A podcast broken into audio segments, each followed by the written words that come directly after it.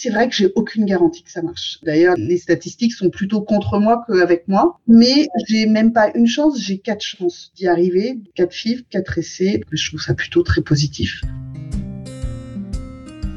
Bonjour, je suis Anne-Lise, maman, coach et conférencière, passionnée de parentalité et co-auteur du guide pratique Avoir un enfant à 40 ans ou presque. Je t'accueille sur le premier podcast dédié aux parents tardifs et aux familles atypiques. Tu y trouveras des conseils d'experts et des témoignages de parents quadras, sans filtre et sans tabou. Bienvenue sur Avoir un enfant à 40 ans. Se lancer dans un parcours de PMA à l'aube de la quarantaine, c'est l'histoire de Marion, fivette de 41 ans alors qu'elle prépare son troisième protocole, elle a accepté de nous raconter les essais bébés, les rendez-vous au labo, les espoirs et les déceptions, le couple à l'épreuve de la PMA et tant d'autres choses. Une parole courageuse et profondément positive. Bonjour Marion, merci d'avoir accepté mon invitation. Bonjour Agnès, merci pour l'invitation. Est-ce que tu peux te présenter en quelques mots, nous dire euh, ce que tu fais dans la vie, avec qui tu la partages euh, j'ai 41 euh, ans, je suis sans enfant, je suis en couple depuis 4 ans avec un homme formidable qui est déjà deux fois papa. On est en essai bébé depuis deux ans et on est en parcours PMA depuis sept mois sans problème particulier, excepté euh, mon âge. On vit en région parisienne et donc là on est en plein milieu de, de notre troisième fille. Tu vas nous raconter ce cheminement vers la maternité mais j'aimerais savoir si tu as toujours voulu avoir des enfants. Si je me souviens bien, vers 10 ans, j'imaginais euh, que je serais maman à 25. Pensais construire une famille avec euh, quatre enfants, avec le mari, avec la maison, avec le boulot. Rien d'extraordinaire dans un modèle euh, plutôt classique par rapport à mon entourage, mais qui devient extraordinaire aujourd'hui. Euh, donc voilà, donc je pense oui, c'est ça, ça m'a toujours habité depuis aussi loin que je me souvienne. Tu vas avoir une première longue histoire autour de 29 ans. Est-ce que la question du bébé, du projet d'enfant s'invite euh, rapidement au sein de ce couple? Alors avec mon ex-mari, ça s'est pas invité tout de suite. Ça a été plutôt l'année où on s'est marié justement, où on a parlé de ça. J'avais 33 euh, ans bien tassés. Ça faisait 5 ans qu'on était ensemble. J'avais aussi ma gynécologue qui me rappelait régulièrement, euh, très très gentiment, mais régulièrement, que euh, fallait commencer à y penser. Mhm. On était bien installés, euh, mais moi c'est que j'étais entre deux expériences à ce moment-là. On, a décidé d'attendre un petit peu, d'avoir une stabilité euh, financière. Mhm. Et puis on a, on a lancé les essais un, un an et demi plus tard, donc plutôt vers les 35. Puis après, on a tout stoppé au bout de six mois euh, suite à un événement bah, qui a mis notre couple à rude épreuve, on va dire. Mhm, et mhm. Euh, puis, on a fini par divorcer en, en 2016. Alors, quel était cet événement? Est-ce que tu peux nous en parler un petit peu? Moi, je fais partie des gens qui étaient au Bataclan euh, le, le, 13 novembre, donc avec mon ex-mari, qui nous a mené à se poser beaucoup, beaucoup de questions euh, sur la vie, sur des, enfin, sur plein de choses. Et c'est vrai que moi, ça, ça m'a beaucoup bloqué à ce moment-là. Euh, dans l'envie de, de, faire un enfant dans le monde dans lequel on était. Euh, j'avais besoin de traverser euh, l'événement et le mettre derrière moi avant de, de recommencer à, à, construire une famille. Vous êtes séparés suite à cet événement, c'est ça, ça C'est exactement. En fait, tout allait plutôt bien dans mon couple. On essayait d'avoir un, un, enfant ensemble. On était mariés, on, on, voyait notre avenir ensemble. Et c'est vrai qu'on n'arrivait pas à se reconstruire à deux il fallait vraiment qu'on se reconstruise euh, chacun de notre côté. D'où un moment, au bout d'un an, on a décidé de, de se séparer. Euh, on a fait un bon divorce. Un divorce à l'amiable. C'est ça. On est toujours en très bon terme et on avait vraiment besoin de se reconstruire euh, l'un et l'autre, euh, chacun de notre côté. C'est ce qu'on a fait. Je pense qu'on a réussi tous les deux. C'est pour ça que je parle de divorce réussi. Absolument. Et qu'en est-il advenu de ce désir d'enfant dans les années qui ont suivi? Il, est revenu très très très vite. C'était même quelque chose qui m'a pas mal obsédé. Et, après mon divorce, je me suis même renseignée. Je suis allée en, Espagne pour voir quelles étaient les possibilités pour avoir un enfant seul. Mm Je savais pas qu'elle allait m'offrir l'avenir. Donc ça a vraiment été quelque chose qui a continué à m'habiter euh, de manière mm-hmm. euh, même très présente, parfois même trop présente. J'avais 36, 37 ans. Euh, on sait qu'à cet âge-là, ça commence à être un peu compliqué. Donc, euh, donc... alors jusqu'au moment où tu rencontres euh, ton compagnon actuel, exactement, qui est déjà papa. Tout à fait. de deux enfants, de grands enfants. Est-ce que vous abordez le sujet euh, du bébé rapidement également et, comment est-ce que c'est accueilli par ton compagnon? Donc je rencontre euh, mon conjoint un an après mon divorce, donc finalement les choses sont passées assez rapidement. Et avant même de se rencontrer, euh, je lui parle d'enfants. Donc on s'est rencontrés, on va dire de manière maintenant classique via un site de mmh. rencontre sur mon profil et que c'était déjà indiqué parce que je savais que c'est ce que je voulais. Donc et je l'avais clairement dit. donc au départ, il, il se projetait pas vraiment, mais euh, c'était plutôt un pourquoi pas. Il n'y avait pas de contraintes par rapport à ça. Donc le temps est passé. Au bout de deux ans, euh, bah, pour mhm. la, la, discussion était un peu plus compliquée. Ça devenait un peu concret parce que j'étais, ah ben voilà, j'avais 39, donc là, il fallait vraiment plus trop traîner. J'avais un AMH qui qui était pas catastrophique, mais qui correspondait à mon âge, donc euh, on sait ce que ça veut dire aussi. Puis, euh, ben, il est, il est déjà papa. Il n'avait pas ce besoin viscéral comme moi. Puis, il y avait aussi une peur par rapport à ses enfants, euh, qu'il les perde un peu, qu'ils euh, soient un peu en opposition. Ça, c'était quelque chose qui, qui l'effrayait pas hmm. mal. Une crainte qui, qui revient d'ailleurs assez souvent hein, chez les hommes qui sont déjà papas, qui craignent effectivement que ce nouvel enfant qui n'aura pas tout à fait le même statut que ses frères et sœurs vienne un peu euh, semer la pagaille dans la relation que lui-même entretient euh, déjà avec ses enfants. C'est vrai que c'est assez classique. Je reviens juste sur euh, quelque chose qui m'a interpellée. Donc toi, tu avais annoncé la couleur, c'est-à-dire que sur ton profil, tu le disais, et je trouve ça euh, assez original et très assumé et très chouette parce que les femmes autour de 35 ans qui n'ont pas d'enfants se heurtent souvent à un accueil un peu particulier de leur désir d'enfant, voire un non-accueil de leur désir d'enfant. Et finalement, être dans quelque chose de très clair dès le début, ça permet peut-être d'éviter les malentendus ou les, rencontres avec lesquelles on perd du temps je suis pas sûre qu'on les évite quand même, pour être honnête, pour avoir passé par là. Mais en tout cas, moi, je sais que je suis droite dans les bottes et, je dis ce que je pense. Voilà, il n'y a pas de surprise. Maintenant, ça n'a pas empêché que ça soit compliqué. Mon conjoint, euh, il connaissait toute mon histoire, euh, il savait quelle était mon envie. C'était quand même euh, compliqué. voilà je me trouve pas forcément très originale là-dessus. Ça me paraissait juste évident de, de le dire, parce que hmm. je trouve qu'on est à un âge où il faut arrêter de, de tourner autour du pot hmm. pendant 107 ans. D'être dans une certaine transparence par rapport à ça. Oui, tout à fait. Ok. Donc vous mettez en place les essais bébés. C'est ça. Fameux. Comment ça se déroule? On décide donc en, en août 2019 de, de se lancer. Donc, euh, enfin, on se décide. Euh, lui se décide qu'il est OK pour se lancer. Moi, je l'étais depuis un moment. Donc, j'arrête euh, ma pilule. J'avais vu ma gynéco juste avant, donc euh, j'ai eu le droit à, toute la panoplie qu'il fallait euh, et des recommandations. Mhm. on essaye sur un cycle, sur un deuxième, sur un troisième, sur un quatrième. Il se passe rien. Je retourne la voir parce qu'elle m'avait dit au bout de six mois, euh, on, on, tentera d'autres choses euh, vu votre âge. Hmm. Et puis en fait, donc c'est le cinquième mois et je tombe euh, finalement enceinte naturellement juste après être allée la voir. Donc donc c'est super. Je suis sur un petit nuage. je crois que mon chéri réalise pas trop, hmm. voir voir il est un peu décontenancé. Ah bah ça a marché en fait. Ça a été un peu compliqué pour lui. Il y a un dimanche soir où, où j'ai très mal. J'ai vraiment mal au ventre, donc je sens qu'il y a un truc qui va pas. Je vais faire une écho, j'en fais une deuxième, je fais une troisième, euh, et donc c'est confirmé, c'est un œuf clair, mais j'ai un sac qui est très très bien accroché, donc je dois prendre des médicaments euh, bah, pour mmh, faire une fausse mmh. couche en fait, euh, pour, voilà, coucher de ce sac. Donc là, on est mi-mars 2020 on est au tout début du premier confinement. Donc, ma gynéco veut absolument que j'évite le, le, curtage parce qu'elle veut surtout pas que j'aille à l'hôpital parce que on a la peur de se faire contaminer par ce fameux virus que nous on connaît tous mhm.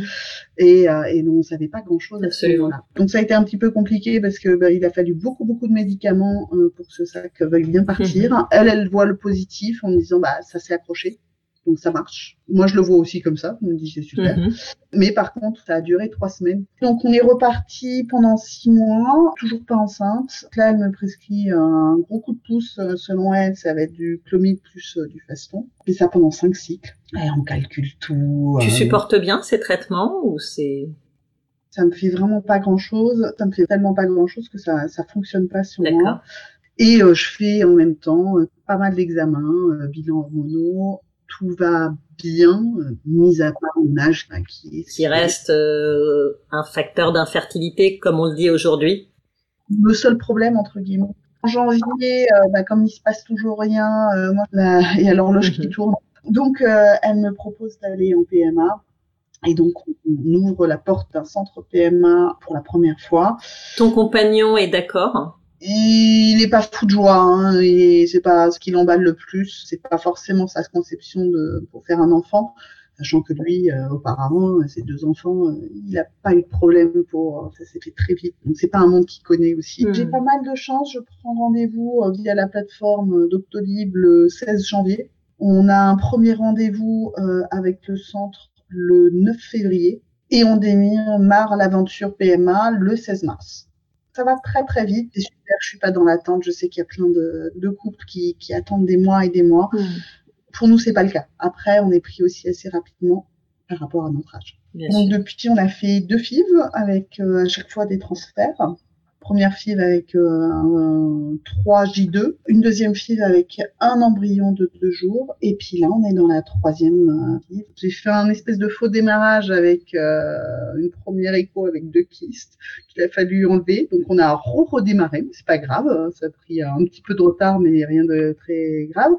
J'aurai euh, ma ponction lundi, donc dans trois jours, donc déclenchement demain, avec plutôt de bonnes nouvelles parce que j'ai jamais eu autant de follicules, donc c'est plein plein d'espoir. J'ai multiplié les espoirs euh, fois deux, donc c'est plutôt sympa.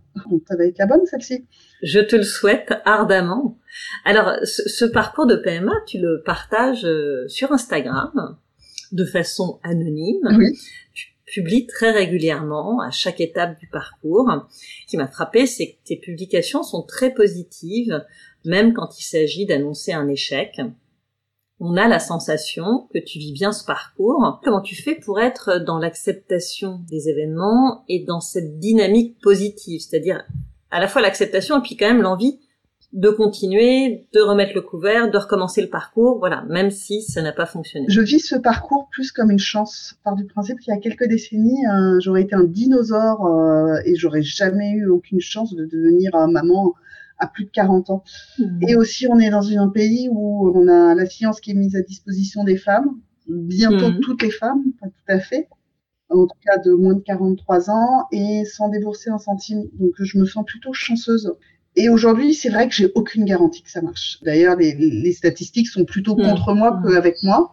Mais j'ai même pas une chance, j'ai quatre chances d'y arriver, quatre FIV, quatre essais. Je trouve ça plutôt très positif. Est-ce que tu penses que tu aurais euh, eu cette même approche du parcours PMA il y a dix ans? Est-ce que le fait d'être euh, un peu plus âgé euh, te permet d'être plus dans l'acceptation? Alors, je pense que mon âge me permet de mieux gérer toute l'attente qu'il peut y avoir autour de ce parcours. Et il y en a j'ai aussi vécu des coups durs entre mes 30 et 40. J'en parlais tout à l'heure avec le Bataclan, qui a le divorce. Mhm. Il y a plein de choses et comme plein de gens dans, hein, qui sont des parcours de vie euh, comme ça, on a chacun un peu notre notre euh, notre lot de d'ennuis. et donc on apprend de ça. Par contre, d'avoir euh, ce côté un peu positif, je pense l'avoir toujours eu, peut-être parfois trop. Ça fait vraiment partie de mon caractère hein, de tout temps. Et c'est plutôt un atout dans ce genre de parcours, je pense. C'est vrai que je le subis pas le parcours, je, je le vis et ça aide beaucoup. Alors tu fais souvent référence à ton compagnon et à ton couple et à la belle histoire mhm. d'amour euh, que vous vivez. Comment vous faites pour vous préserver en tant que couple pendant ce parcours? Alors, même si ça se voit pas forcément toujours dans mes posts ou dans ce que je peux dire, ça clash de temps en temps quand même. Hein. On n'est pas non plus le couple parfait. Bien sûr, surtout quand je suis bourrée d'hormones comme en ce moment, mais euh, on ne s'entretue pas, tout va bien. Euh, non, mais en fait, on parle beaucoup. J'ai beaucoup l'habitude d'exprimer mes émotions, mes sentiments. En général, je fais la tronche pendant un petit moment, puis euh, dans, dans, un silence bien assourdissant.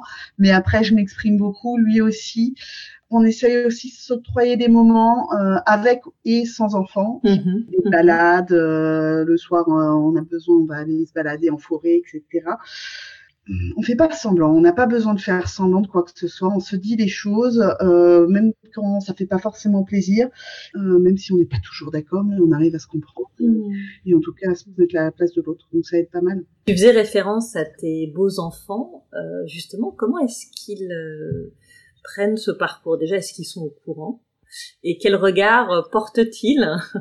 Au départ, non, ils n'étaient pas au courant du tout. Quand on a démarré ces, ces bébés, même quand j'étais tombée enceinte, ils, ne savaient pas. Quand j'ai fait ma fausse couche, ils ne savaient pas euh, non plus. Et quand la PMA est attrapée à la porte et que ben, surtout elle a frappé au frigo euh, qui se remplit de seringues et, et, autres, on s'est dit que forcément mmh. il fallait les mettre au courant parce que c'est important un moment qu'ils soient aussi embarqués dans cette aventure. C'est mon chéri qui leur a annoncé un soir. Ma belle-fille qui a 12 ans, qui a sauté dans tous les sens, qui était juste surexcitée, qui est en train de dire ah, un petit frère, non une petite sœur, un petit frère, machin. Et mon beau-fils ça a été un peu tout le contraire. Alors lui, il est plus grand, il a 19 ans. Et ça a été un peu un mur euh, qui s'est pris d'un... Hmm. Parce qu'on est des vieux pour lui, parce que le, monde appartient à sa génération, à lui, plus à nous. On n'a plus rien à faire, quoi. Donc ça a été un peu plus compliqué pour lui. Maintenant, c'est plus forcément un sujet. Ils savent à peu près où on en est, mais ça fait partie de la hmm. vie, mais on en... c'est pas un sujet D'accord. Et qu'est-ce que ça t'apporte justement de, de partager euh, ce parcours euh, sur Instagram? Je le fais d'abord pour moi parce que ça me permet aussi de replonger dans chaque étape. Je, je relis souvent euh, mes posts. J'aime bien me, me replonger euh, pour revoir un peu ce que ce que j'ai passé comme étape, voir euh, ben, l'avancée. Ça me fait du bien. c'est un peu une thérapie avec beaucoup de psychologues parce que il y a tous les mmh. gens qui, qui, lisent, qui répondent, qui commentent. Puis on parle avec des gens. Enfin, on se comprend entre nous. On vit toute la même chose sans forcément vivre exactement la même chose, mais on arrive à se comprendre et c'est c'est très précieux. Mmh. Je vois ça comme un, journal de bord. Si ça n'existait pas, j'aurais un, cahier euh, comme un journal intime. Ou Et, c'est vraiment un lieu d'échange. Ça me permet de partager mon expérience. Je sais que quand j'étais mariée, que je suis allée voir sur tous ces comptes, ça m'a beaucoup aidé de pouvoir voir, de pouvoir imaginer un peu ce que j'allais vivre. Si moi de mon côté, bah, je peux amener aussi mm. cette petite mm. pierre et aider quelques personnes qui vont pouvoir comprendre ce qu'ils vont vivre, j'ai aussi participé. Et puis à côté de ça, moi, ça me permet de rencontrer des gens. Là, j'ai rencontré euh, il y a deux trois semaines euh, une pémette qui est dans le même centre que moi, qui a fait sa première FIV, etc. C'est vraiment une communauté qui est très solidaire. Mm. Et on n'a pas peur de se confier, on n'a pas peur, on, baisse les armes, on a, il n'y a pas de jugement. Ça, ça m'apporte beaucoup de choses. Et en parlant euh, de psy, d'accompagnement, de soutien, etc., euh, qu'est-ce que tu as mis en place, toi, au-delà du strict protocole médical pour te soutenir dans ce parcours? J'ai pas mis grand-chose en place. Euh, j'ai le droit, enfin j'ai le droit. J'ai un suivi psychiatre depuis euh, depuis un certain temps et, suite au Bataclan, j'avais fait toute une thérapie et donc j'ai continué ce suivi. Ça aide beaucoup. Hein. Je, je mhm. euh, tous mes petits tracas dans le cabinet de, de ma psychiatre, ça me va bien. Euh, j'essaie de, de, beaucoup me balader. Euh, je me suis remise très très récemment à courir, ça fait du bien. J'étais aussi la réflexologie plantaire. Mhm. Je suis pas sûre que ça aide forcément énormément pendant un PMR, mais en tout cas ça détend, donc c'est pas, ça fait pas de mal. Effectivement. Et puis la dernière chose, c'est que j'ai un peu de surpoids, donc euh, donc je suis suivie, enfin j'ai été suivie euh, pendant cinq mois par un médecin nutritionniste. Mhm. Et j'essaye un peu, je pense comme tout le monde aujourd'hui, d'enlever tout ce qui est perturbateur endocrinien dans, dans, dans mes cosmétiques. Mmh, c'est des mmh. petites choses. D'accord, oui, tu n'as pas testé euh, toute la panoplie euh, de, de, thérapie ou de médecine douce euh, qui est proposée dans le cadre de ce je, parcours. Je picore ce dont j'ai besoin et, et c'est un parcours qui est déjà assez lourd et mmh. donc j'aime bien aussi avoir des moments qui soient pas PMA en fait. Donc, euh, ne pas tout là-dessus c'est aussi une façon de me préserver. Alors quand on est en parcours de PMA, le temps passe à toute vitesse. Est-ce que vous vous êtes mis des limites avec ton compagnon par rapport à ce projet bébé? Oui, dès qu'on s'est lancé dans cette aventure, euh, donc il y, a, un peu plus de deux ans maintenant, on a défini euh, des limites. C'était plutôt clair, c'était quatre filles et pas plus on, espérait évidemment à ce moment-là qu'on n'aurait pas besoin d'aller dans ce type de parcours et que naturellement euh, on aurait un enfant. En ce qui concerne le protocole en lui-même, est-ce que vous avez évoqué ensemble ou peut-être avec un médecin euh, l'étape suivante qui serait le don d'ovocytes? On l'a évoqué entre nous. Mon conjoint ne le souhaite pas. Moi, j'avoue que je me suis pas trop posé la question parce que quand on l'a évoqué, lui, il était plutôt assez catégorique là-dessus comme il me dit, lui, il a des enfants euh, qu'il a eu euh, naturellement. Il a du mal à l'idée de faire un enfant avec moi, mais pas avec moi quelque part. C'est comme ça qu'il. À l'heure actuelle, c'est vraiment pas, enfin c'est pas un sujet. Euh, on est plutôt dans, l'idée de, on essaye avec ce parcours-là et, et on verra plus tard. Et est-ce que toi, tu t'es imaginé une vie sans enfant Non, et en même temps, j'essaye de me préparer à ça. Je lis certains témoignages de, de personnes qui n'ont pas pu avoir d'enfants. Euh, mhm. Mais j'avoue que j'arrive, j'arrive pas aujourd'hui réellement à me projeter dans ce type de vie. Euh, peut-être que je serai obligée. Pour l'instant, je suis à ma troisième FIV, donc ça veut dire encore deux essais. Euh, je reste sur ces deux essais et focusé là-dessus. Tu restes dans le moment présent, en fait, c'est ça, étape par étape. Oui, et puis euh, deux essais, c'est toujours deux essais, même s'il y a peu de chance, mais euh, ils sont là. Donc Absolument, toujours cette vision positive. tu as parfaitement raison. Donc aujourd'hui, tu as 41 ans. Mm. Comment envisages-tu une potentielle maternité tardive, comme on les appelle? Ben, un peu comme si j'avais 30 ans en fait, certainement avec plus de confiance en moi, euh, un peu décalé, mais je pense que dans la vie je suis de toute manière un peu décalé, donc euh, ça ça changerait pas grand chose. Certainement un peu plus sûr de moi parce que euh, parce que j'ai traversé plein de choses et que je suis assez sûre de mon couple. Mmh. C'est jamais de quoi l'avenir est fait, mais en tout cas je suis plutôt assez confiante sur cet avenir-là. Je sais qu'on peut lui offrir plein de choses euh, et pas que financièrement, même si évidemment ça participe au côté sympathique. Euh, quand on a 40, on est un peu plus stable que à 30. Mhm. Je vois pas forcément une difficulté, pas aujourd'hui. Euh, ce sera peut-être plus tard sur le côté j'ai des parents vieux quoi. J'attends forcément le jour où j'entendrai de c'est trop vieille. Mais c'est pas grave. Absolument. Ça se vit très bien, c'est pas grave. Pourquoi t'as des cheveux blancs, maman? Bah écoute. Euh. Ouais, moi j'en ai eu à 20 donc euh, de toute manière, c'est voilà, c'est pas c'est pas ça qui changera. Le regard des autres, forcément, ça va m'atteindre, mais tant pis, c'est les autres. Hmm. Ça sera plus par rapport à mon enfant, euh, si, si voilà, s'il reproche. Mais je pense que j'aurais eu un enfant à 30 ans, il aurait aussi des reproches, donc donc ça, ils seront juste différents, c'est tout. Est-ce que tu as un conseil à donner à celles qui entrent en parcours de PMA c'est un peu prétentieux hein, des, conseils parce que je suis clairement pas du tout euh, dans le milieu euh, médical. C'est surtout de se sentir bien dans son centre, bien entouré des bonnes personnes, euh, pas hésiter à aller voir ailleurs, ne pas hésiter à aller parler avec d'autres. Attention aussi quand même. Tout le monde parle du taux, du nombre de follicules, de ceci, de cela, et tout le monde a tendance un petit peu à se comparer. Moi-même, c'est le cas. Hein. Finalement, on est chacune différente et ça va marcher pour l'une, ça va pas marcher pour mm. l'autre. Il n'y a pas de règle. Donc, il faut un peu se préserver là-dessus, je pense. Ok, très bien.